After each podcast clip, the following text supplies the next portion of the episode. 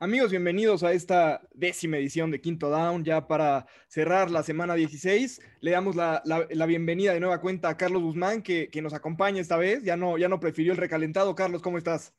Muy bien, hermanos, con el gusto de estar una vez más acá. Disculpen mi ausencia por ahí en el episodio pasado, pero ya estamos aquí con muchas ganas de platicar y con muchas ganas de que nos escuchen. Va a estar muy bueno hoy. Miquele, ¿cómo estás? Muy bien, muy bien. Triste que ya se nos va la temporada en NFL, pero creo que es el, primera vez en la historia, no, no sé, habría que revisarlo, pero que llegamos a la semana 17 con tantos puestos por definir, ¿no? Obviamente, gracias a ese séptimo lugar de la postemporada por primera vez, pero muy emocionado de lo que va a ser el domingo y, y por supuesto mucho más emocionado porque nuestros delfines y tus cardenales, Carlos, eh, tienen un domingo cardíaco por delante. Así es, quedan cuatro lugares eh, todavía para la conferencia americana y eh, tres lugares para la conferencia nacional. Y eh, de la conferencia americana solamente hay un, octavo equipo que podría calificar, que hoy en día está fuera, que son los Colts. En la nacional, los Cardenales de Carlos están hoy en día fuera. Cowboys y Giants también se, se juegan su lugar en esta última semana. Pero bueno, vamos con las cosas que aprendimos en esta semana 16. Yo lo número uno que aprendí, Carlos, no estés de acuerdo conmigo, es que a Miquele que no le toquen a Tua, ¿eh? porque en el grupo de WhatsApp se nos puso como loco. Le tocas unas fibras demasiado sensibles, demasiado, demasiado sensibles. Sí, sí. Algo, algo que quieras decir a tu, favor? Sí, que Changaili, no, persona non grata.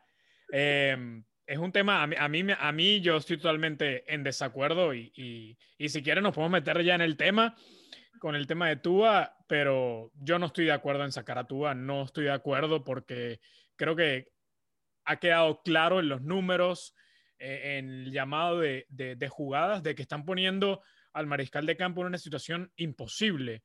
Eh, yo hace un mes tuiteaba que Chan estaba haciendo todo lo posible para que Ryan Fitzpatrick volviera a ser el mariscal de campo titular o volviera al campo y felicidades Gailey, yo lo aplaudo, lo lograste lograste que tu muchacho regresara a ser titular. Y para mí es algo sencillo. Obviamente, Chan no tiene dos, no tiene dos juegos distintos, dos, dos, dos, libretas con jugadas distintas, ¿no? Una para Fitzpatrick, una para Tua. Pero claramente, Chan tiene una afinidad con, con, con Fitzpatrick, con el que ha estado casi seis años trabajando frente a Tua con el cual no tuvo OTAs, no tuvo campamento de novatos. Eh, eso es algo que hay que poner y hay que remarcar siempre que hablamos de los novatos esta temporada. Pero eh, claramente hay una diferencia, claramente creo que hay un... Hay algo que Flores va a tener que decidir en el 2021. No, sé, Jorge, si, si estoy siendo muy excesivo, pero creo que Flores tiene una decisión que tomar para el 2021. O es Gailey o es Tua. Y si es Gailey, drafimos a otro mariscal de campo porque en esta, en esta payasada, como yo, lo definí, como yo lo definí, no podemos seguir. Yo entiendo, eh, primera vez en la historia que un equipo de la NFL juega como un equipo de béisbol. Ah, no, tenemos un mariscal de campo, tenemos un, un, mariscal de campo relevista, un cerrador. Así, así, yo no comparto en lo absoluto esa mentalidad, esa filosofía. Ojo, confío en Flores, no confío en Gailey. Y, y no, y ya.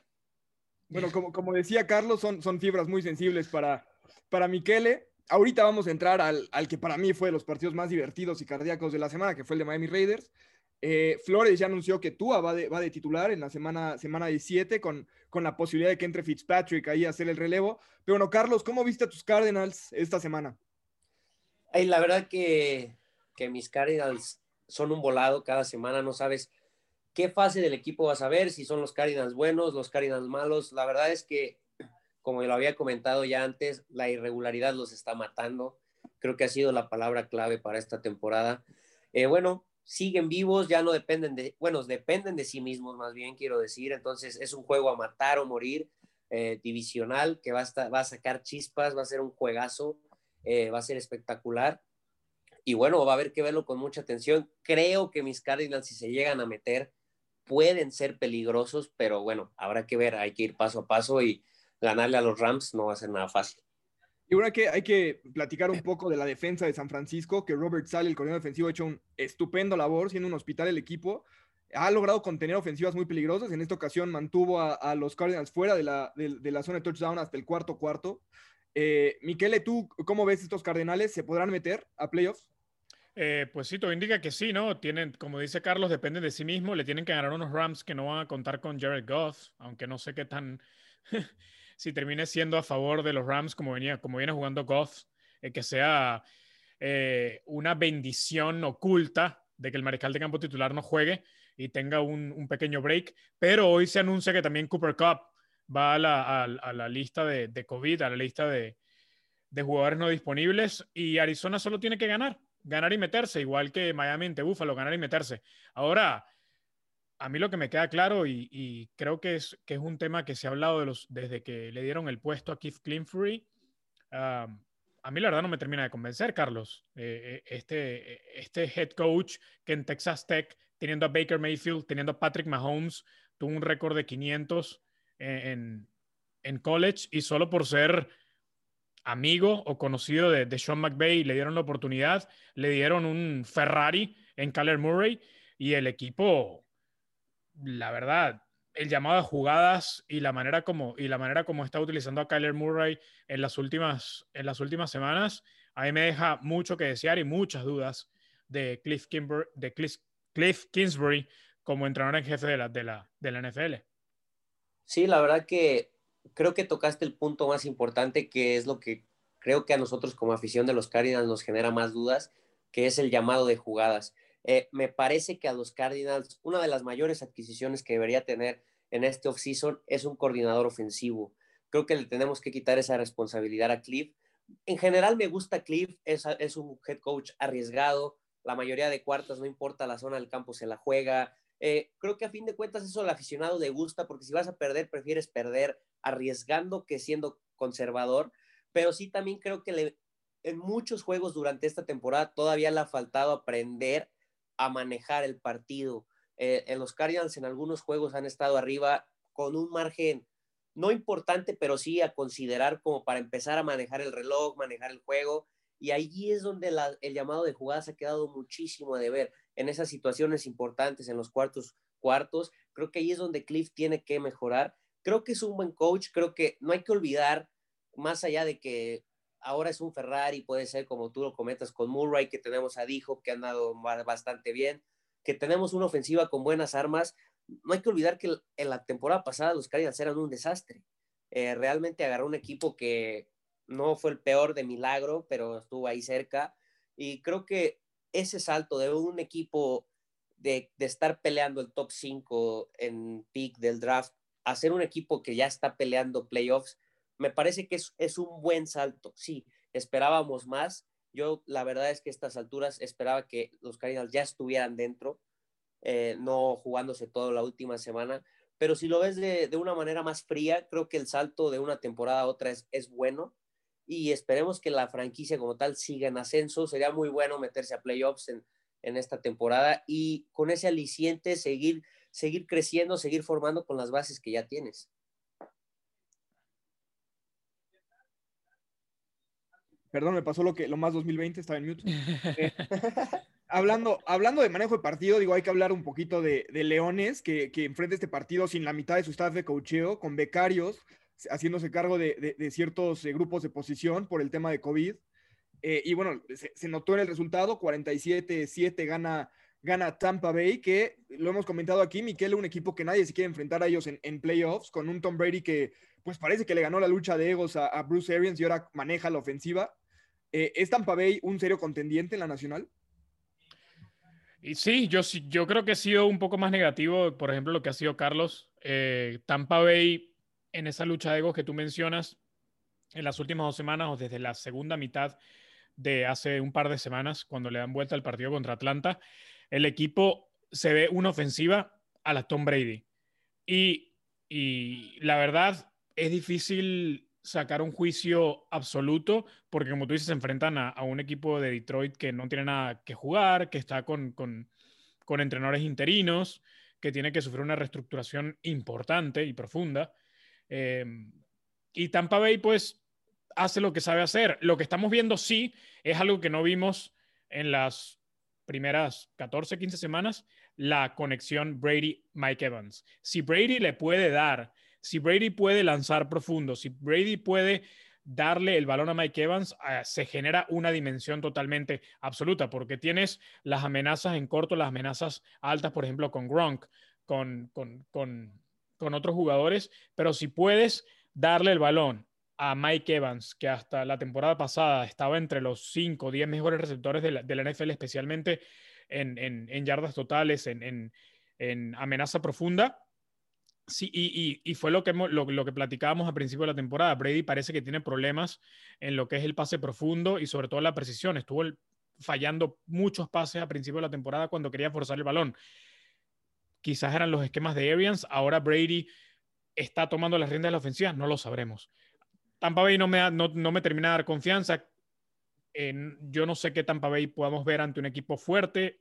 Lo hemos visto contra Atlanta y contra Detroit, pero las armas la tiene. Tom Brady es Tom Brady y por los momentos que se meta como comodín eh, y, no sé, habría que revisar cómo termina, pero al menos quizás le toca ir a visitar al ganador de la NFC este, que es básicamente una victoria garantizada y quizás esa victoria les dé la confianza que necesitan para ya decir, bueno, ya sabemos que podemos ganar en postemporada. Brady sigue haciendo lo tuyo. Con, por algo tiene seis anillos de campeón. Carlos, ¿para, ¿para qué están estos bucaneros? ¿Están para llegar al Super Bowl? ¿Para llegar al partido de campeonato? A mí me gustan, lo he comentado a lo largo de, este podcast. Creo que armas tiene, Brady es Brady. Eh, la defensiva tiene sus cosas, no es la mejor, ni mucho menos, pero creo que de repente puede hacer sus cosas. Creo que ya están dejando un poco de lado la irregularidad y pasando un poco más al, lado bueno que al lado malo. Eh, yo creo que, como lo he comentado siempre, nadie se quiere enfrentar a Brady en, unos playoffs. Creo que se están encendiendo a la hora importante, pero sí, como lo comenta Miquele, eh, habrá que verlos con un equipo bueno. Eh, la verdad es que Atlanta, Detroit no son parámetros. Tocando ahí entre comillas el tema de Detroit, por favor, yo sé que son históricos, no se me vayan a enojar los aficionados a los Lions, pero que ya los quiten de este tipo de horarios. Eh, desde hace rato son un equipo que no merece estarlo y desaprovecha un gran juego. O sea, vaya, ayer fue algo, ese partido fue algo que se resolvió en un cuarto.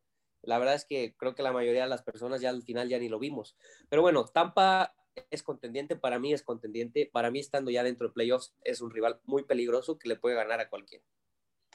Y pues bueno, ya vimos que, a Miquele no le toquen a Tua, a Carlos por favor no lo pongan a ver a los Lions. Pero bueno, vamos a hablar de, la, de nuestra división favorita, ¿no? Eh, antes de que, de que yo les pueda decir, se los dije, porque vamos a hablar de los Jets más al rato, pero hoy en día solamente las Águilas están fuera de la división este. Y eh, con, con, esto que se anuncia en Washington de que Alex Smith sigue lesionado, Dwayne Haskins ya fue cortado, sí, ya sé, me equivoqué, una disculpa a todos, yo lo defendí, eh, pero bueno, Cowboy se puede meter, Giants se puede meter, y si Washington no gana, eh, pues entonces Washington queda fuera. Carlos, ¿quién es tu favorito de estos tres hoy en día? Y digo, vamos a tener un invitado el, fin de semana en la previa de, Cowboys, pero hoy en día, ¿quién es tu favorito? Híjole, me la pones difícil, pero me voy a quedar con lo que veníamos comentando. mientras Alex Smith sea el coreback de Washington, me encanta Washington.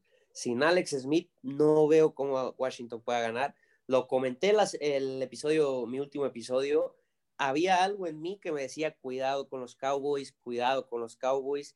Los Cowboys respondieron, yo creo que los Cowboys van a ganar a los gigantes y si Washington no hace lo suyo, vamos a tener a los Cowboys dentro. Miquele. Sí, yo pienso igual. Eh, creo que Dallas le, gana, le gana a los gigantes, especialmente como viene jugando Andy Dalton en los últimos tres partidos, siete touchdowns, una intercepción, que no, no son números extraordinarios, pero para como venía jugando a principio de la temporada y lo que era Dallas a principio de la temporada, y una defensa que ha mejorado también. Ahora, Washington va contra, contra Filadelfia. Yo mantengo, yo mantengo lo mismo que, he mantenido y hemos mantenido, creo que en este podcast hemos sido bastante eh, congruentes y constantes en eso. ¿En quién confío más? Si Washington tiene a Alex Smith, estoy completamente seguro que le puede ganar a Filadelfia, un equipo de Filadelfia que ya, como bien mencionamos, está eliminado. Pero si Washington no cuenta con Alex Smith, puede perder. Y, Dallas ganándole a, a, los gigantes el equipo que se mete. Ahora, ahora, Filadelfia, incluso sin Alex Smith, Filadelfia querrá regalarle el pase a Dallas. Sé que suena a teoría conspirativa, a todo lo que ustedes quieran, pero yo no veo a, una organización de Filadelfia, a unos jugadores de Filadelfia, a un cuerpo técnico de Filadelfia, eh, y entiendo que esto es deporte profesional, no sé, dímelo tú, Carlos, que, eres eh, atleta profesional. La, franquicia de Filadelfia quiere ser, le quiere dar el pase a Dallas. No sé si, estas son cosas que se platican antes del juego. Mira, por ahí se puede platicar, creo yo, en, entre semana, pero como un tema, dime si diretes, ya sabes, como las posibilidades, como el escenario está así. Pero la verdad es que a la hora de pararte dentro del terreno de juego, en este caso Filadelfia, vas a estar contra un rival, un rival divisional y creo que antes de pensar en darle el pase a Cowboys, el primer pensamiento como jugador es, tú no me vas a ganar para meterte. Te podrás meter, pero no, no por ganarme a mí. Mm. Creo que ese es, el, primer pensamiento que ellos deberían y creo yo que tienen, pero sí es, sí es algo interesante que, vaya, yo creo que le va a picar a, todos los aficionados de los Eagles porque les vas a decir, oye, si ganas, eliminas a uno, pero le vas a dar el pase al otro. Entonces es bastante curiosa la situación. Bueno, yo les tengo una pregunta también eh, sobre ese tema. Doc, si pierde Filadelfia, ¿corre en riesgo el trabajo de Doc Peterson como head coach de Filadelfia?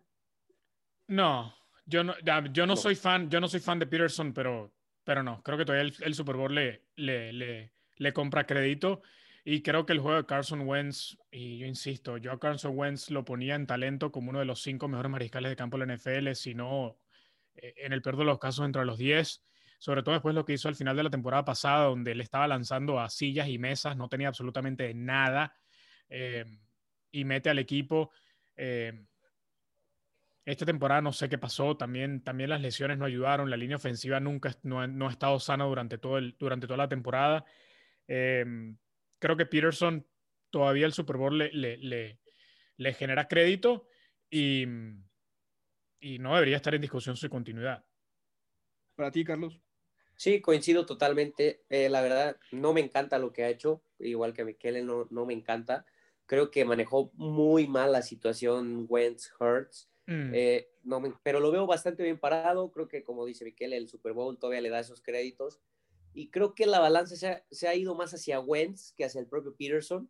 Eh, entonces, no, no, no creo que corra riesgo. Lo que va a ser muy interesante es ver qué va a pasar con la, la situación de coreback. Yo hoy en día creo que si ya hicieron ese cambio, si ya metieron allá a Jalen Hurts, ya no hay marcha atrás. Eh, Wentz se tiene que ir, no lo veo quedándose de, de backup y va a ser interesante dónde termina. Pues sí, bueno, quedándonos en, la zona noreste, yo les quiero decir, se los dije, yo lo avisé la, en última previa que iban a ganar los Jets y le ganan a Cleveland, al Baker Mayfield, al favorito de Michele. Eh, ¿es, suficiente para salvar el trabajo de, Adam Gaze, Carlos? Le ruego a Dios que no. Espero que no, por favor. Adam Gates debería ser una persona no grata en la NFL. Eh, no entiendo cómo sigue ahí, no lo sé. Eh, qué triste lo de los Browns, qué tristeza que en un partido donde tan importante les pase esta situación de, de COVID con todo su cuerpo de receptores. Eh, sí llegaron diezmados, sí, pero era un partido que aún así tenían que haber ganado como fuera, como fuera. Y una vez más, creo que en el momento más importante donde la responsabilidad cae sobre Baker, una vez más no respondió. Eh, no me encanta, no me termina de convencer. Creo que no es el coreback que debería de ser a estas alturas de su carrera. Pero bueno, hay que ver ahora. Tienen el duelo con Pittsburgh. Pittsburgh me parece que va a ir con muchos suplentes y tiene muchas posibilidades. Entonces, es un equipo que en lo personal me gustaría ver en los playoffs. Me resulta interesante su, su juego, así que yo desde el punto de vista muy personal espero que, que terminen metiéndose. Miquele, yo sé que estoy casi seguro que vas a mencionar las armas de, de, Baker que tuvo en este partido. Antes de que entres en ese tema, yo te pregunto, o sea, ya anunció Steelers que va eh, de inicio Mason Rudolph, van a descansar a Big Ben. Me imagino que también va a descansar TJ Watt a la defensa. Eh, ¿Está en riesgo Cleveland de quedar fuera? Creo que no. Yo, yo me mantengo a pesar de, de, lo, que pasó contra los Jets. Eh, creo que Cleveland, uh, platicábamos aquí en el episodio pasado, Cleveland tiene todo para ganarle a los Steelers en la última, en la última semana. Lo hablamos en el episodio pasado, tomando, esperando que, que Pittsburgh no le ganaría a Indianapolis y llegara a ese último partido para definir la, la división, que Cleveland tiene, tiene todo para ganarle a este equipo de los Steelers, que si bien le ganó a Indianapolis, creo que también ahí hay un tema que revisar muy, muy fuerte con los Colts. Eh, un equipo de, de, los Steelers que estuvo hasta, hasta la última hora del partido, prácticamente con, con, la cuarta derrota consecutiva y complicándose la vida. Pero bueno, volviendo a la pregunta, creo que Cleveland eh, ahora es más favorito. Estaba viendo que ahora las casas, las apuestas, lo ponen como eh, favorito por 10 puntos. Primera vez que, un, que, primera vez que un equipo es favorito por tantos puntos contra, contra un equipo con, con récord ganador que son los Steelers en los últimos 52 años o algo por el estilo. Em, ahora, eh, Steelers. Mm, los Steelers con Mason Rudolph, quizás por ahí, con lo que pasó ya con, con Miles Garrett eh, la temporada pasada, Rudolph tenga un poquito de, motivación, pero si empiezan a, también a, sentar a, los, a las armas, a la, a la, la, a la línea defensiva, como tú bien dices con TJ Watt, creo que Cleveland tiene todo para, para ganar el partido, sobre todo si le regresan algunos de los receptores que no estuvieron contra los Jets. Eh, pero sí, creo que Cleveland gana este partido y, nada, se mete como uno de los equipos, como uno de los comodines. Bueno, ya lo mencionaste tú, Indianapolis, qué derrota más dolorosa para los Colts, que pone en serio peligro su clasificación a playoffs. Eh, hoy en día, si, si, todos los equipos de la americana hacen su chamba, es decir, si Miami gana, eh, si gana Baltimore, si gana Cleveland, y si gana Titanes, como, como todos esperamos, creo que ese partido contra Tejanos eh, lo, van a ganar caminando. O sea, Indianapolis quedaría fuera. Hoy en día, Carlos, ¿cómo, cómo ves a, Colts? Yo creo que Colts se metió en problemas solo. Me parece que estaba dominando en un juego muy tranquilo a, Steelers. No sé qué pasó. La segunda mitad fueron otro equipo. Eh, los Steelers se vieron bastante bien. Y creo que ahora los Colts se metieron en, en problemas. Eh, yo creo que son un equipo sólido, los veo ganando su último partido, pero creo que sí lo, lo forzaron un poco de más, creo que ya tenían todo ahí en bandeja de plata para llegar bastante tranquilos a la última semana y ahora se metieron en un, buen problema. Pues sí, eh, Miquele, ya no dependen de sí mismos los Colts, necesitan eh, que, pierda Miami, eh, básicamente, que, pierda Miami para, para, poder clasificar o que pierda Browns. Eh, que, es un fracaso para Colts con esta defensa quedar fuera. No sé, si sea un, no sé si sea un fracaso, porque la verdad no, no sé qué tanta fe se le podía tener a los Colts, porque Philip Rivers sigue siendo una incógnita desde el principio de la temporada y lo hemos hablado acá. Eh, pero la situación es tan alucinante eh, y surreal en la, en, la, AFC que los Colts hoy están en la posición 8 fuera de los playoffs, pero pueden terminar siendo inclusive eh, ganadores de la división si Tennessee pierde. Entonces, estamos hablando de, de, de, de, mil escenarios que se pueden estar dando. Eh, los Colts, a mí me sorprendió, como dice Carlos, parece que, en el entretiempo eh, decidieron levantar el pie del acelerador. Ya tenemos esto resuelto, los Steelers están muertos, Big Ben no trae nada, eh, dejaron de presionar, dejaron de enviar cargas, simplemente se sentaron en las coberturas hombre a hombre y Big Ben no sé de, de, dónde sacó la fuerza en el brazo, empezó, empezó a forzar la pelota larga y empezó a aprovechar esas, esas coberturas de hombre a hombre, que eso sí tiene Pittsburgh, tiene tres formidables eh, receptores, tiene un gran cuerpo de receptores y empezaron a, y empezaron a explotar esas coberturas eh, hombre a hombre. Con respecto al tema de Cleveland, eh, para cerrarlo, creo que Cleveland no, no, no, tiene excusas, Jorge, no tiene excusas, Carlos, no tiene excusas no tiene armas. Ok, está bien, no tiene a sus cuatro receptores o a los, dos, o a los dos, tres receptores titulares más los suplentes. Ok. Hunt, Chop, Njoku, Hooper. Los cuatro activos. ¿No? Eh, y ahora sí, Carlos, tú eh, como un... Ya regresó a Miquele, creo. Hoy se cayó. A ver. Sí, ya. Aquí estamos. Miquele, ya. Estás de vuelta. Muy bien. Este, Miquele, decías de Cleveland. Y lo que decía, lo que decía para cerrar el tema de Cleveland es, es Que a mí me ha sorprendido la, la cantidad de personas que ha salido a, defender a Cleveland y a, Baker Mayfield. Un Baker Mayfield que tiene tres pérdidas de balón, tres fumbles. Eh, un equipo de los Browns en donde estaban activos Karim Hunt, Chop, Njoku, Hooper, ¿no? Creo que son armas suficientes para ganar a los Jets. También. Tienes a Stefanski y creo que Stefanski le regaló el premio. No sé si se lo tenía que regalar, pero creo que Brian Flores, con lo que hizo Stefanski en este partido, creo que es, es, totalmente impensable que Flores no se lleve el, el premio a mejor entrenador en jefe. 53 pases. Si no tienes a tus receptores, ¿por qué lanzas el balón 53 veces? Y no le das la pelota a Hunt y a Chop. Entonces creo que entre Stefanski y Baker eh, regalaron un partido que les complica la situación, pero ahora los Steelers ganándole los Colts y, como bien dices, descansando la mayoría de los titulares, eh, tienen el camino para, clasificar sin ningún problema. Sí, no, el, equipo de Americana que se metió en serios problemas porque ya es el único que no depende de sí mismo es, Colts. O sea, si Colts, eh, Colts puede ganar y quedar fuera, es el único. Pero bueno, vamos a hablar entonces ahora sí del partido que para mí es el partido de, la semana y no solo porque le vaya a Miami, sino porque fue un final eh, inverosímil, que fue el, Miami en Las Vegas.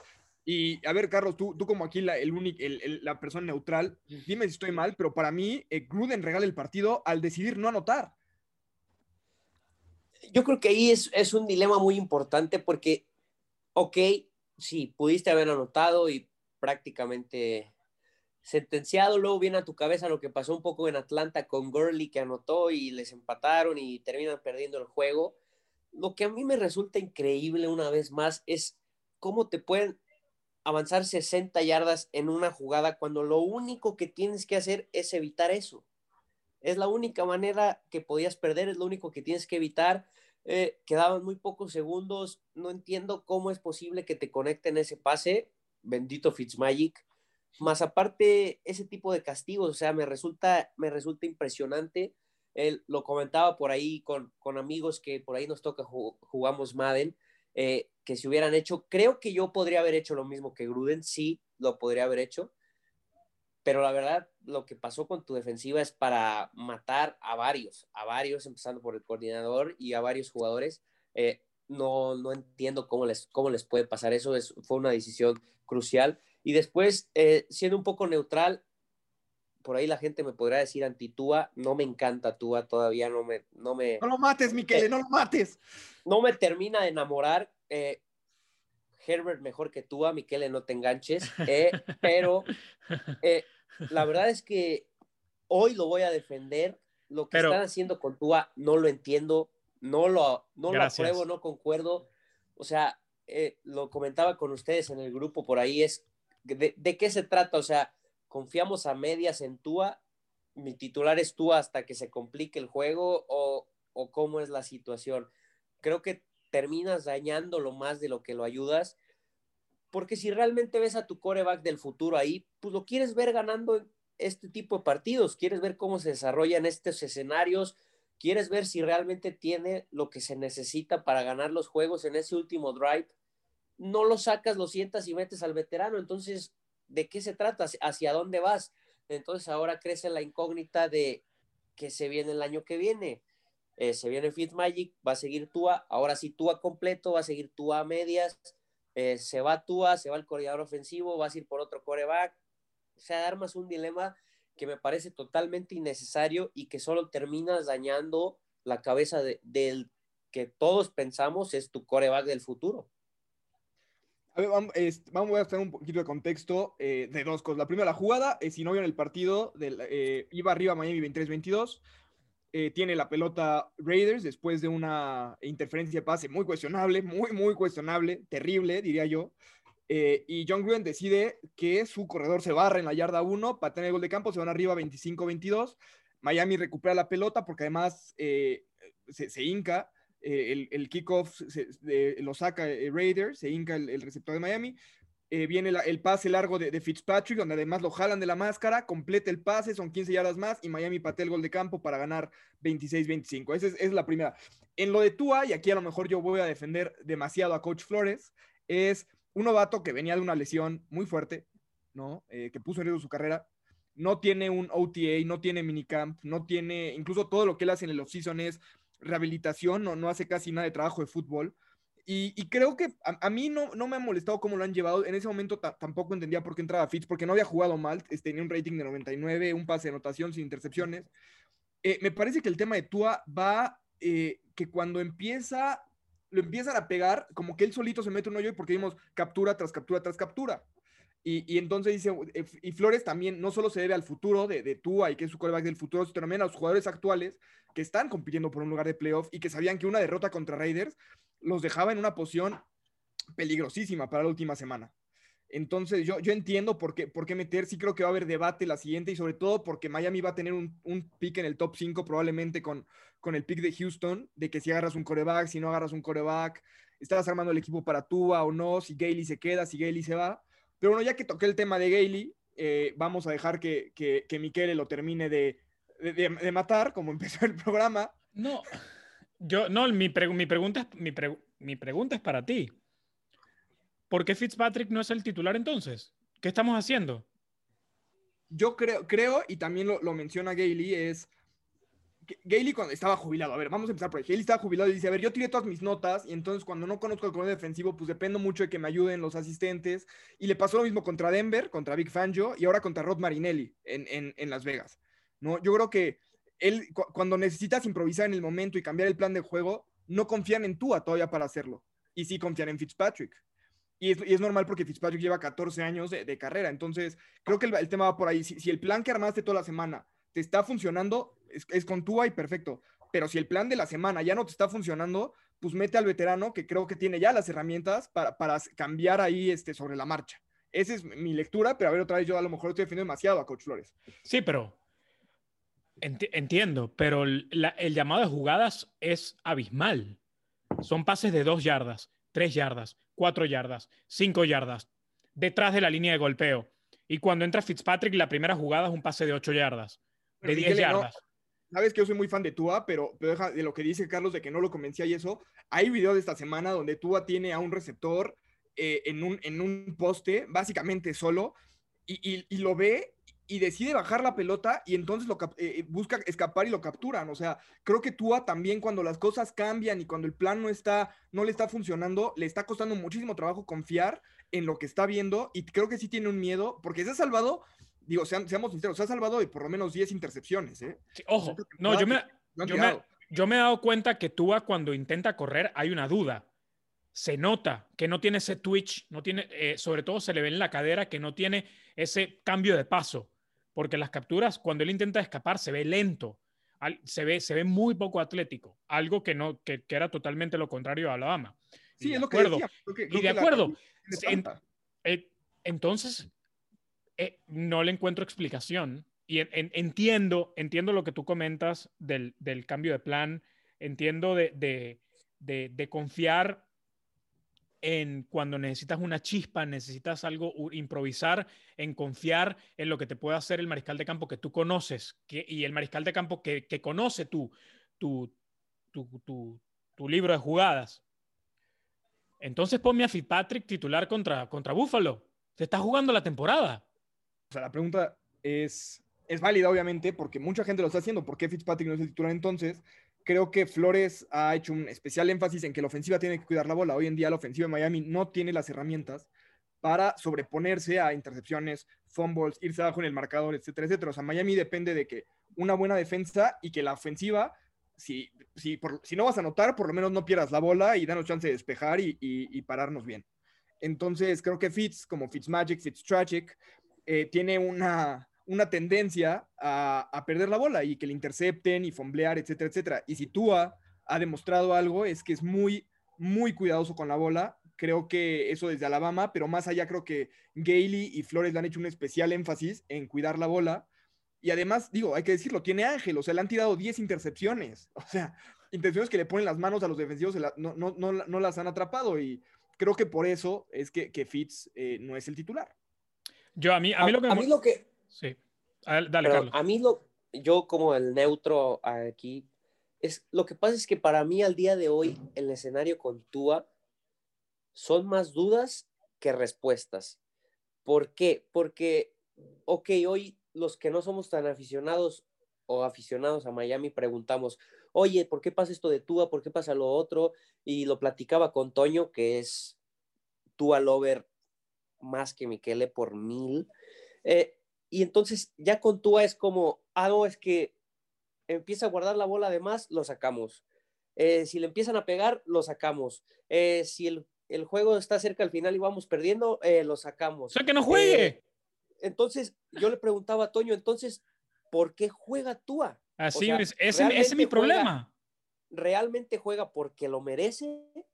O, ¿O por qué está jugando? ¿Por qué en un inicio entró Tua? Si Fitz lo estaba haciendo bien. O sea, ¿por qué, por qué Tua está jugando? ¿Por qué? en teoría, yo ajeno a la situación del equipo digo, ok, Tua empezó el backup, ya lo metimos como titular, quiero pensar que se lo ganó, que se ganó la confianza de todos, que estuvo, lo, lo que quieras ver, se lo ganó por X o por Y. Pero ahora que está jugando, el mensaje que me mandas es que no se lo ha ganado o que está jugando simplemente porque cuida un poquito más el balón que el otro, pero el otro es mejor. Además, y además, Carlos, y ahí es parte uno, uno de, los, de, los, de los tantos problemas que yo tengo. Tú le dan, le dan la oportunidad de ser titular y le dan las riendas del equipo luego de que Fitzpatrick gana tres partidos al hilo, algo que generó también un poco de controversia. Claro. y es lo, es lo que yo decía en la porque esta no es la primera vez que lo hacen, ya es la segunda vez que lo hacen contra Denver. Eh, fue contra Denver que lo hicieron, Jorge, ¿no? Que meten a Fitzpatrick. Sí, contra Denver pasa y le interceptan en la última jugada y pierden, pierden el partido. Correcto, entonces, em, ¿qué es lo que está... Eh, a ver, yo aquí lo que creo es que hay una, no sé si hay una división de poderes dentro del equipo, no lo creo, creo que Flores está manejando el, vestidor de una manera impecable, pero claramente, claramente, Gailey no confía en Tua. No sé si Flores no confía en tú o no, eso lo sabremos a partir de la temporada que viene, si el equipo decide tomar otro mariscal de campo, si el equipo decide mantener a Fitzpatrick. Pero claramente el que llama a las jugadas no confía en el mariscal de campo titular. Entonces, ¿por qué ese mariscal de campo es titular? Yo no lo entiendo. Entonces, si el mariscal de campo, que el, que el, coordinador, que el, que el coordinador ofensivo, el que llama a las jugadas, el responsable del llamado de las jugadas no le gusta y no confía en el mariscal de campo que es titular, ¿por qué, el, ¿por qué es titular? Ese es uno de los grandes problemas y preguntas que yo me hago. Entonces, otra, otro de mis problemas y otra, y otra de las cosas para terminar mi punto. Como dice Carlos, una persona que, porque acá creo que sentimentalmente también estamos involucrados los aficionados y creo que podemos ser bastante subjetivos y y si eres fan de Tua, si no eres fan de Tua, puede, puede definir lo que piensas. Eh, pero para los, yo me pongo un poco y me voy para, el, como dice Carlos, una persona que no está involucrada con el equipo, que no tiene sentimientos contra el equipo, viéndolo desde afuera. Si no dejas a Tua en los momentos malos y en los momentos que está teniendo problemas con la ofensiva, ¿cómo vas a resolver esas respuestas? ¿Cómo vas a, cómo vas a obtener las respuestas a esas preguntas si nunca lo dejas a ver, Tua no, no, no le ganó a Arizona, viniendo atrás en el cuarto, en el cuarto, eh, cuarto, cuando tenía todo en contra, cuando parecía que era su gran, su gran, su gran eh, bache como mariscal de campo de novato, y respondió preguntas. Entonces ahora, a la primera, lo sacas. La cuerda está muy corta y a mí me molesta. Dice Carlos que no le toques ese vals, que, uses cualquier otro partido. por favor. No, adelante, sí. Perdón, Carlos. Tú mismo, Casi lo olvidaba, ustedes pero mismos, ya ustedes mismos se metieron en este hoyo, no nos culpes a, los, no culpes a, tu. Totalmente. A ver, yo creo, yo creo que, hay, que también, y, a ver otra vez, obviamente yo a lo mejor estoy defendiendo mucho a Flores, pero creo que Flores está intentando matar dos pájaros de un tiro y está como el perro de las dos tortas y hasta ahorita le ha salido y va a llegar un momento donde le explote en la cara, a lo mejor, esperemos que no. Pero creo que está intentando contestar la pregunta, ¿qué tenemos con Tua para el futuro? y mantener a este equipo contendiente en playoffs. Entonces, cuando Tua se empieza a meter en problemas de novato, se empieza a meter en problemas como cualquier coreback eh, contra defensas, otra vez Big Fan, Rod Marinelli, grandes mentes defensivas de la liga. Eh, afortunadamente para él, tiene en, la banca un, a un coreback que su especialidad, lo que ha hecho toda su carrera, es entrar de relevo y, y, sacar las papas del fuego. O sea, esa es la especialidad de Fitz. Y, y, le ha salido hasta ahorita Flores. O sea, eh, creo que la combinación es muy diferente si, si, mete a Fitz y a Fitz le interceptan, si a Fitz eh, lo, capturan y es un fumble, como pudo haber pasado, como le pasó contra Denver. Ahora, la pregunta, yo, yo, Francisco, ¿qué hago contra, contra Buffalo? Yo pongo a Fitz de titular, yo.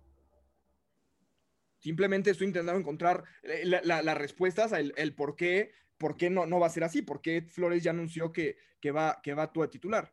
Y bueno, a ver si, si no nos sorprende y contrata a Dwayne Haskins y empieza con tres corebacks de repente, ¿no? Pero, pero bueno, no, eso, eso es broma. Pero bueno, tenemos, se nos acaba la NFL, temporada regular, viene la parte más intensa, los playoffs. Entonces, pues para acabar esta semana, Carlos, te pregunto a ti, ya tenemos, ya están los equipos eliminados, eh, muchos de ellos. Para ti, ¿cuál es el equipo de excepción de esta temporada? Uy, qué, qué difícil me la pusiste. Eh, me parece que para terminar de, de responderte esa, esa, pregunta, necesitaría ver qué equipos se quedan fuera. Eh, la verdad es que creo que ahí se va a, ahí se va a resumir todo. Eh, así de rápido se me ocurre, no sé, Houston, que creo que sigue estando sin pies ni cabeza, me da mucha tristeza por Deshaun, que la verdad es que no ves hacia dónde va ese equipo. Eh, hoy en día hay más dudas que respuestas, como lo, platicábamos. Eh, no, no, no, se ve muy claro el futuro ahí, me da lástima por Dishon, creo que merece mucho más. Habrá que ver el off-season, que tiene, necesitan un off-season bastante interesante, sobre todo porque Dishon ha empezado a declarar que se está cansando de perder, que ya no quiere vivir así, entonces como que ya de a poquito está metiendo ahí la piedrita, entonces como que ya no deja ver tan claro ese futuro. Eh, los 49ers no, porque han tenido un hospital durante toda la temporada. Eh, me parece que Atlanta, Atlanta tiene que ser una de las grandes decepciones también, eh, porque creo que tienen talento, sobre todo el lado ofensivo.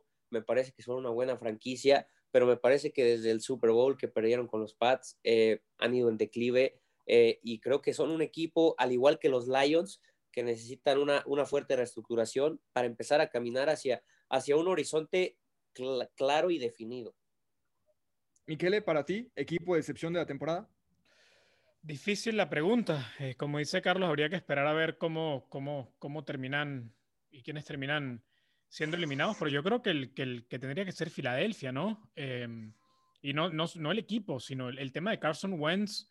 Eh, como bien decía Carlos, también la manera como Peterson eh, manejó eso cada vez que le preguntaban. Respondía raro, respondía que sí, que no, que lo iba a pensar, otra semana que sí, luego que no. Eh, un equipo de Filadelfia que con un Carson Wentz jugando a veraje, promedio, podían haber caminado esta división, pero simplemente terminan siendo el peor equipo de la peor división de la historia de la NFL. Creo que eso por ahora. Eh, eh, luego un equipo que hace tres años ganó el Super Bowl, que tiene mucho talento todavía, creo que tiene que ser la decepción para mí, para mí es Minnesota, que como que está ahí como de Atlanta, ¿no? Está lleno de armas, con un coreback inconsistente, Kirk Cousins, pero uno de los mejores corredores de la liga, con un receptor, o sea, tiene un corredor de mil yardas y un receptor de mil yardas, tiene a dos receptores top en Thielen y Jefferson, y ni así llegaron a playoffs, o sea, Chicago, Chicago les, les, va a ganar esa, esa, les puede ganar esa, ese segundo lugar en, en, en la postemporada, o sea, me parece, me parece que eh, fue, fue terrible lo, de Minnesota esta temporada. Pero pues bueno, nos, eh, hasta aquí el programa de hoy. estamos a punto de empezar ya eh, la semana de 7. Tendremos la previa para ustedes este sábado con un invitado especial que viene a hablar de justamente esa división este y de, sus vaqueros. Pero pues bueno, una, una semana menos y, y ya cada vez nos queda menos fútbol americano. Carlos, muchísimas gracias. No, gracias a ustedes. Y como un pequeño detalle que creo que se ha pasado un tanto disperso ahorita que comentaste lo de los Vikings y Chicago, lo de Trubisky está siendo fenomenal. Mm. Eh, creo que está demostrando cosas bastante interesantes. Yo no creo que él quiera seguir en Chicago y creo que es otro coreback que se mete a esa lista de corebacks interesantes para el off-season para ver qué, qué, le depara el futuro. Vamos a tener un programa ahí especial en el off-season para ver, para jugar. Eh, coreback Tinder, a ver con quién, con quién termina cada quien. Pero Miquele, una semana menos y, nos vemos el sábado, ¿no? Sí, el sábado y nada, el sábado con muchos nervios, con muchos nervios. Quiero, quiero, de, quiero ser, quiero ser pesimista para que no se me rompa el corazón luego, pero la veo difícil para nuestros delfines, compañero. Se ve difícil yendo a Búfalo y Búfalo no ha anunciado si va a descansar titulares o no. Eh, pero bueno, yo, yo quiero que Buffalo nos mande a sus 11 mejores, que nos mande a Josh Allen y Stephon Diggs, y, me daría mucho gusto que Miami le ganara en esas condiciones. Pero pues bueno, llegamos al, al fin del capítulo 10. Muchísimas gracias por escucharnos. Ya saben, síganos, denle follow, suscríbanse, donde sea que lo escuchen, Spotify, eh, donde escuchen sus podcasts. Síganos en Twitter, mándenos comentarios, quejas, sugerencias. Por favor, no le mencionen tú a Miquele, porque ya vieron cómo se pone. Y, no le vayan a mencionar a los Leones a, Carlos porque, porque se, la pierde también. ¿eh? Me, estoy, me estoy preparando porque contra Búfalo ya sabemos qué va a pasar. Al, al, al, al primer error de Tua se viene Fitzpatrick, así que ya estoy preparando el, el rant. El sábado, el sábado sigue siendo 2020 o 2021. Yo, ya, ya, no, ya, ya 2021, creo. Sí, ya, afortunadamente. Ah, sí. Sí, ya. Esa semana, esa semana entre 24 de diciembre y, y 31 de diciembre, esa semana no sé ni qué día es ya. Y este año, que es el más largo y el más lento de la historia, peor. No, si por sí con la pandemia yo no sabía qué día era, bueno, ahorita ya, esta semana sí ya, ya la perdí. Entonces, feliz año. Feliz año, feliz año a todos. Esperemos, esperemos que sí acabe el 2020, a ver si no nos pasa que es el 32 de diciembre o algo por el estilo. Pero bueno, muchísimas, muchas felicidades, Carlos, que la pasen muy bien. Feliz año a todos, abrazo fuerte. Feliz año, gracias a todos los que nos escuchan semana a semana. Gracias, nos vemos.